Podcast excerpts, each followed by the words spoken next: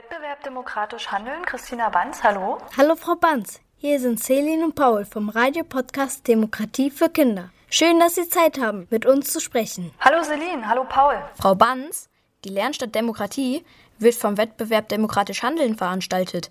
Was ist denn das für ein Wettbewerb? Also der Wettbewerb Demokratisch Handeln sucht Beispiele für Demokratie an der Schule und auch darüber hinaus, also zum Beispiel in Jugendclubs oder so. Den gibt es seit 1990 und daran können alle Kinder und Jugendlichen teilnehmen, egal aus welcher Schule sie kommen oder aus welchem Verein oder so.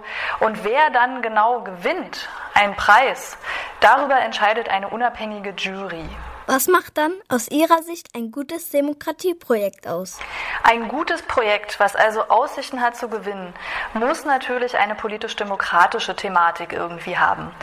Wichtig ist auch, dass alle Schüler und Schülerinnen, die daran teilnehmen, in allen Phasen wirklich beteiligt sind. Dann ist natürlich interessant, ob sich das Projekt auf die Schule auswirkt oder sogar auf die Gemeinde oder noch weiter. Äh, und eben auch, wie die Beteiligten in dem Projekt miteinander umgehen. Ob dort ein nettes und ein demokratisches Miteinander stattfindet, das wird auch mit bewertet. Und zu guter allerletzt hat das einen Aufforderungscharakter für andere. Also könnte das Projekt zum Beispiel eine andere Schule inspirieren, sowas auch mal auszuprobieren. Was ist denn nun eine Lernstadt Demokratie? Was macht man da?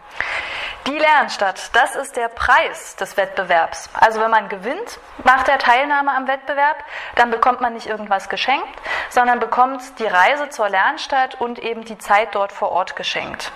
Und was man da macht, äh, klingt erstmal ganz leicht, ist aber trotzdem ziemlich aufregend. Man stellt sein eigenes Projekt vor, natürlich, lernt aber auch andere kennen. Und das führt dann dazu, dass man sich einfach gut unterhalten kann und vielleicht auch ein bisschen was lernt von den anderen Projekten oder anderen was beibringen kann.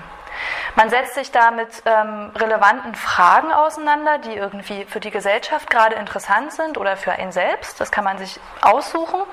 Man lernt viel und lernt viele Menschen kennen.